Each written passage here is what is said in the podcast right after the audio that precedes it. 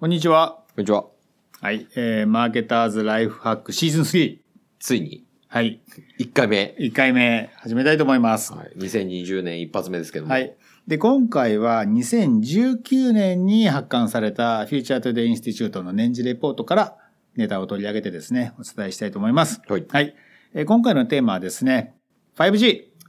5G。はい。まあ、これもう皆さんね、この番組聞いてる人だったら、ああの、知ってますよね。はいあ。の、2020年ってう、ん。 3つの5らしいんですよ。ほ 5G とう。う、ん。五輪、五 輪、五、ファイブだね。 確かに、はい。そして、プレイステーション5あ、プレイステーション5も出るんだ。らしいですよ。それってさ、でもなんか、んなんか横に並べちゃいけない感じがする ね。プレイステーション5だけ。結構ガクっていう感じだけど。結構な経済効果なんじゃないですか、やっぱ。そうなのわかんないです。うん、まあじゃあそういうことにしておきましょう。はそうい。言われてるらしいです。はい、その中で、ただ世界的にですね、はい。多分最も重要なのが 5G はいか。なと思います。ちょっとその話をね、したいなというふうに思います。はい。で、皆さんもですね、まあ、いろんなところでも 5G って目にしたりとか、あと耳にしてると思います。ね。 5G と人工知能。ですね。そればっかり聞きますね。ばっかりでですね。ファーウェイとかね、す。はい。聞きますよね。ちょっとね、おさらいの意味も含めて、えー、5G 何がすごいのかっていうのをね、はいちょっとまず、まず言いたいと思います。お願いします。ポイントはね、3つ。3つです。まず1つ目。高速大容量通信。うんどっかで聞いたことありますね。はい。で、2つ目が低遅延。どっかで聞いたことありますね。で、三つ目が、これで多分ね、知らない人多いと思うよ。多接続。あの、多っていうのは多接続多いってことね。接続多いなるほど。です。はい。で、まあ、マスメディアの注目を一番集めるのがね、多分、高速大容量なんですよ。はい。これ 4G と比べると、えっとですね、4G の場合は 1GBps はいぐ。らいだったのが、5G になると 20GB。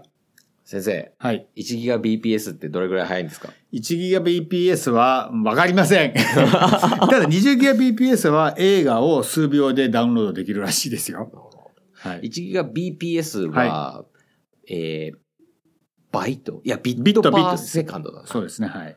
だから、バイトって、確か、 8で割ればいいんです。 8ビットですよね。うん。だから、8で割ると、うん。まあ、だいたい100メガバイトパーセックぐらいになるってことですね。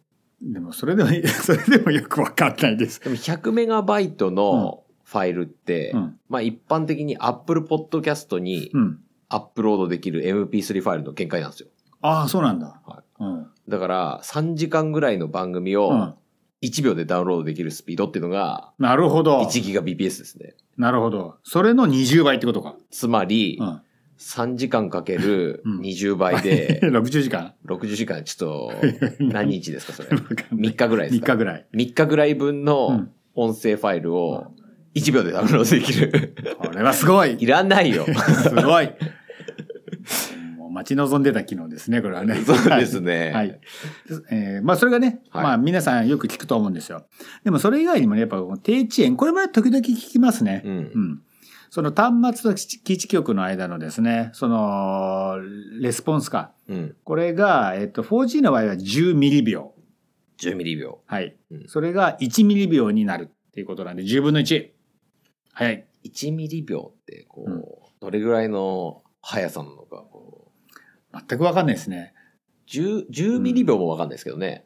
10ミリ秒でも相当早い気がしますけど、でもこれだとね、なんかいろんな記事を読むと、例えば遠隔手術れ、はい。をしようなんていう時には10ミリ秒じゃ遅すぎるらしいんだよね。あ、そうなんですか。うんだから 5G がもてはやされてるんだよ。へえ、うなんかあの、うん。前、デジタルサイネージうのん。運用をやってたんですよ。うん。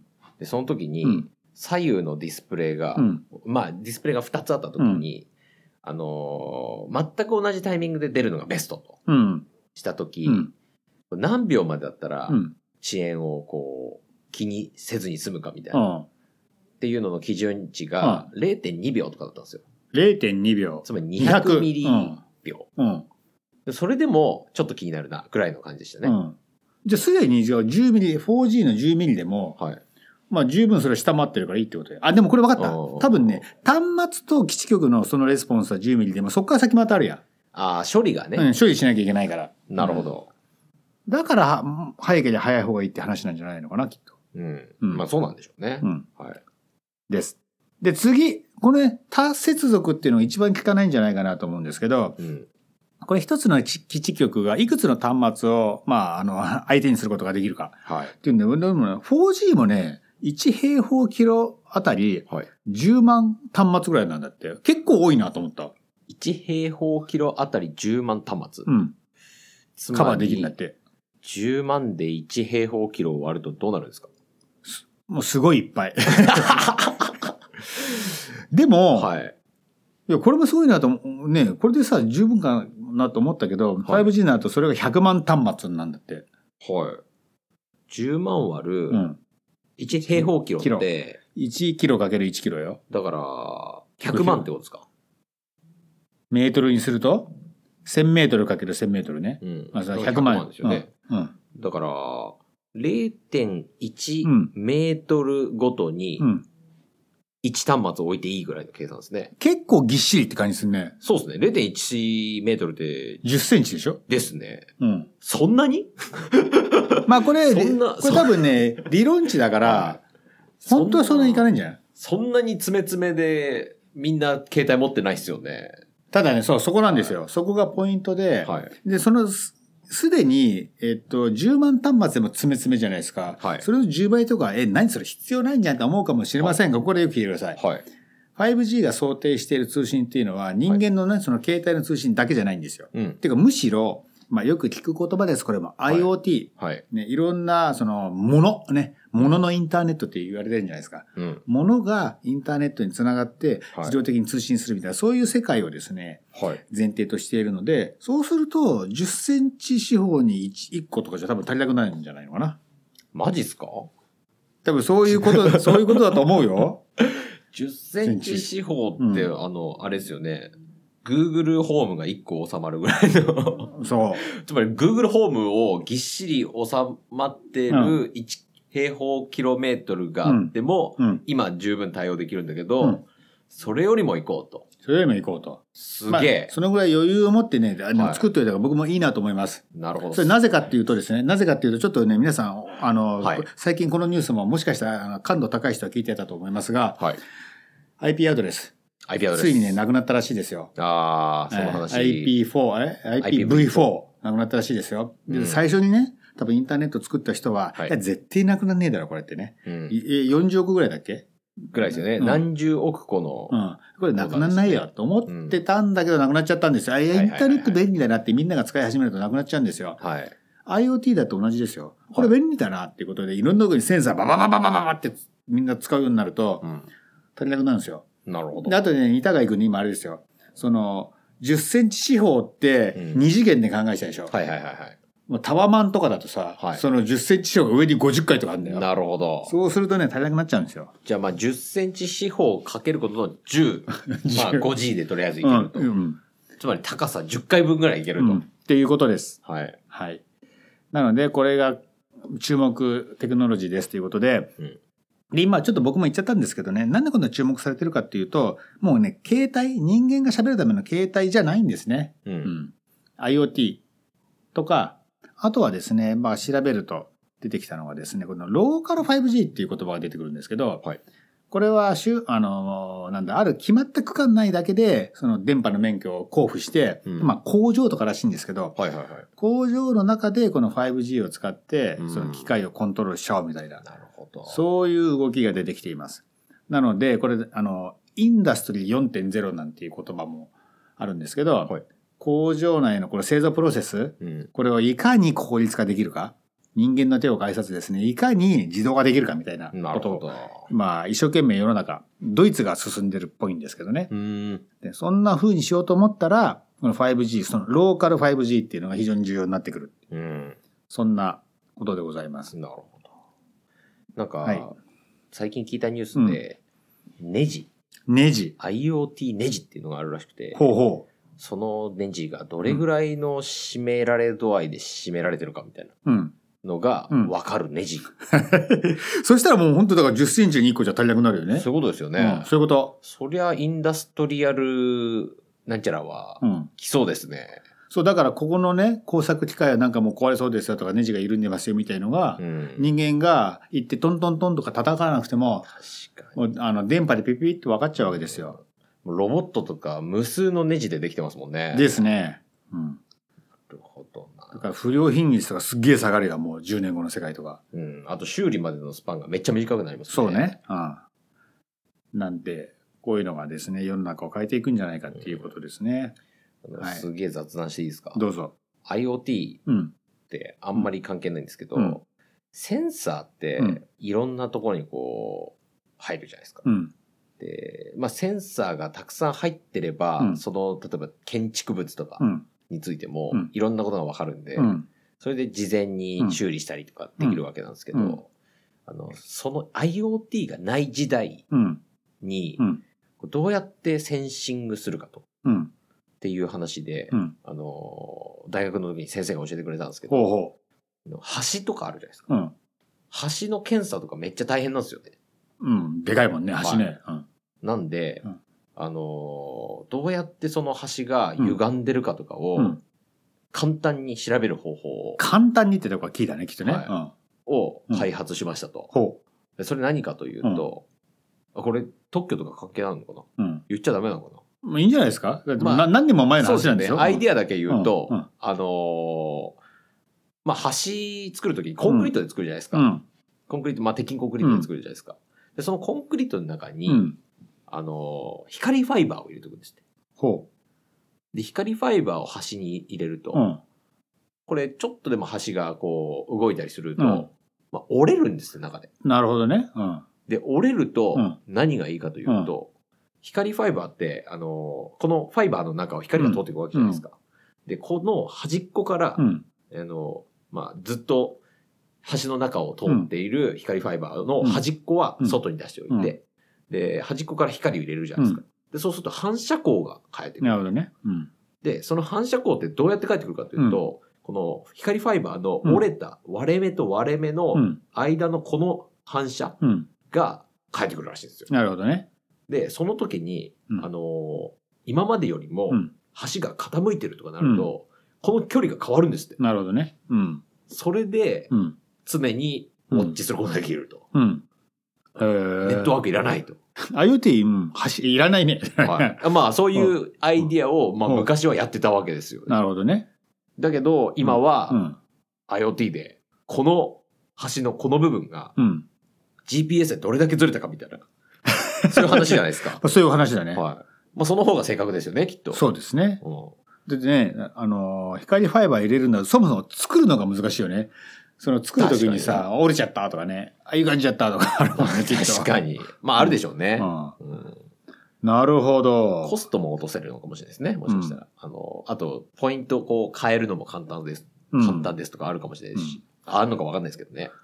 そそのな、なんか、建築の話になると、はいまあこれも全く雑談なんですけど、はいこの間渋谷駅で、銀座線のホームが動いたんですあね。あ、はいはいはい。で、あの時の工事のなんか記事とか読んだんだけど、あれもす、日本のど、日本土木っていうか、まあ世界のそもそうかもしれないけど、土木技術すごいなと思って、はい。なんかね、センチメートル単位で、うんなんかプラットフォームの高さとか合わせたらしいよ。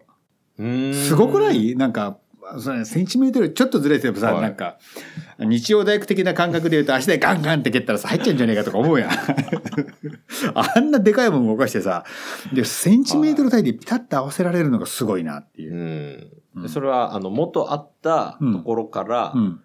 あれですかこの、次線路をの新しいところ。外してうん。線路だったかなんかわかんないけど、何かの高さを合わせるんでね、はい。センチメートル単位で合わせたっていう。この、あれですか、うんこの、電車の高さと、うんえーホームの高さを合わせるのにとか、そういうことですかそこまで詳しくはわからん。でも 何かと何かを合わせなきゃいけなかったっていう。なるほど。でも多分、電車の高さ、この、あの、ホームからちょっとでも、こう、高かったりすると、つまずいちゃったりまあする。確かに三今ちょっと、と手でやってみると3センチずれしたら、まあ脱線してもおかしくないだいぶですね だいぶだいぶだもんね。まあでも、あんなでかいものをセンチメートル単位で合わせるっていうのはすごいってことすですね。ごい。なーってなるほど。思いました。確かに。あのうん日本の電車技術はすごそうですもんね。土木すごいね。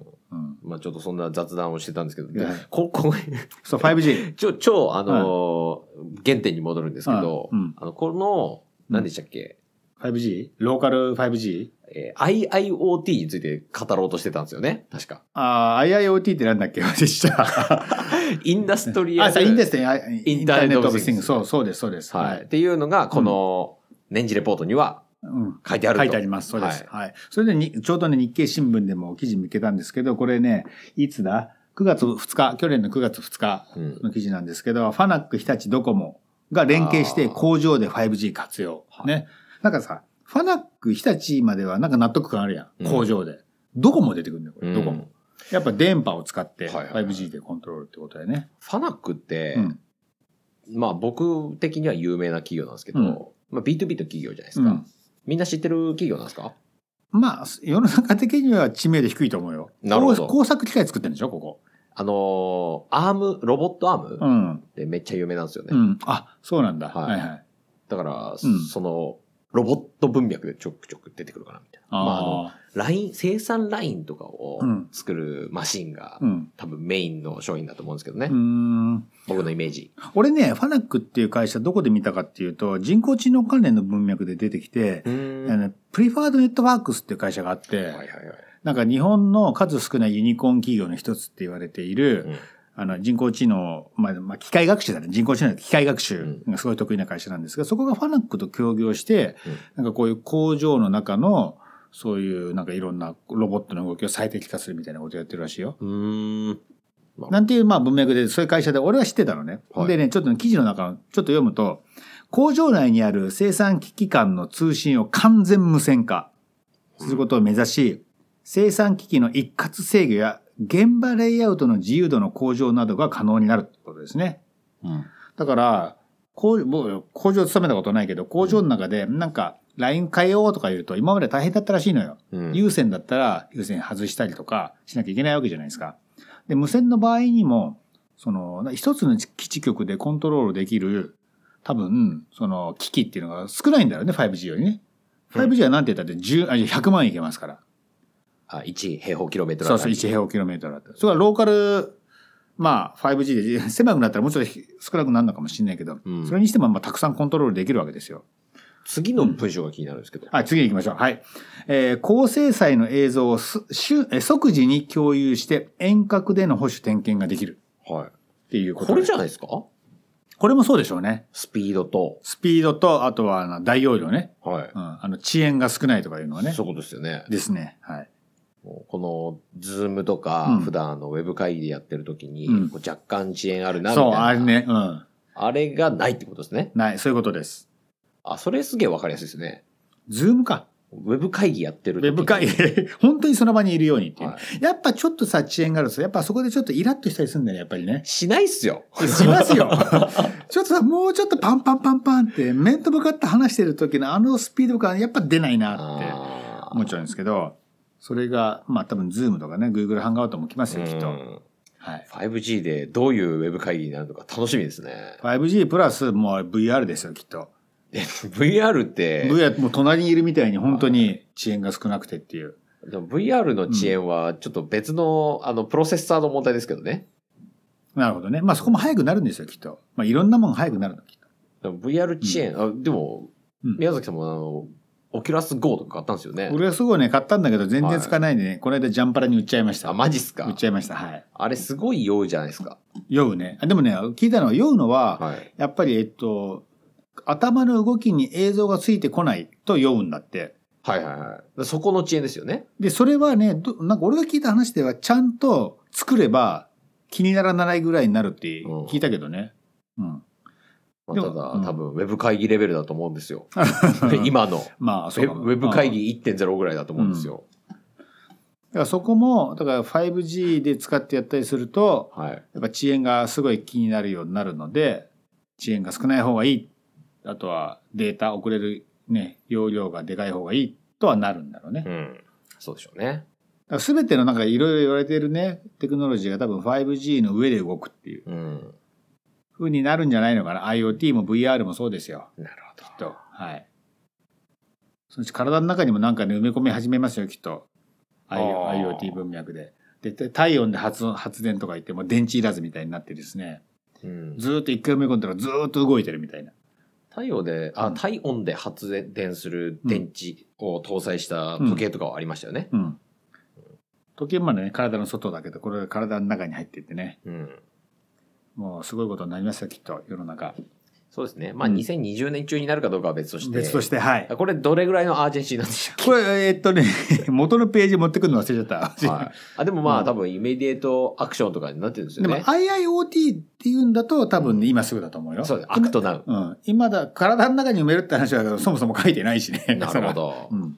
じゃああれですね、マーケターの人からすると、うんどちらかというと、こう、B2B マーケターの人たちでしょうね。うん、が、こういう文脈で、こう、ものを伝えて、う売っん、ていくっていう、うんこう備えをするっていうことなんですけど、うん。まあ、いかんせん我々のような一般人はうん、 B2B というか、その 5G の凄さがよくわかってないっていう。よくわかんないね。うん携帯さ、今でもまあいいじゃんと思うもん、俺、あれ で。スマホ。確かに。うん。でも、あの、5G のウェブ会議、うん。ウェブ会議5.0かもしれないですけど、うん。もうめちゃくちゃ楽しみですね。ですね。ははい。もうみんな通勤しない、もうリモートワークが本当当たり前でね。うん。うん。なるんじゃないかとはい。思っております。はい。というわけでですね、えー今回もじゃあ宮崎と、二高いでした。はい。えーありがとうございました明。日。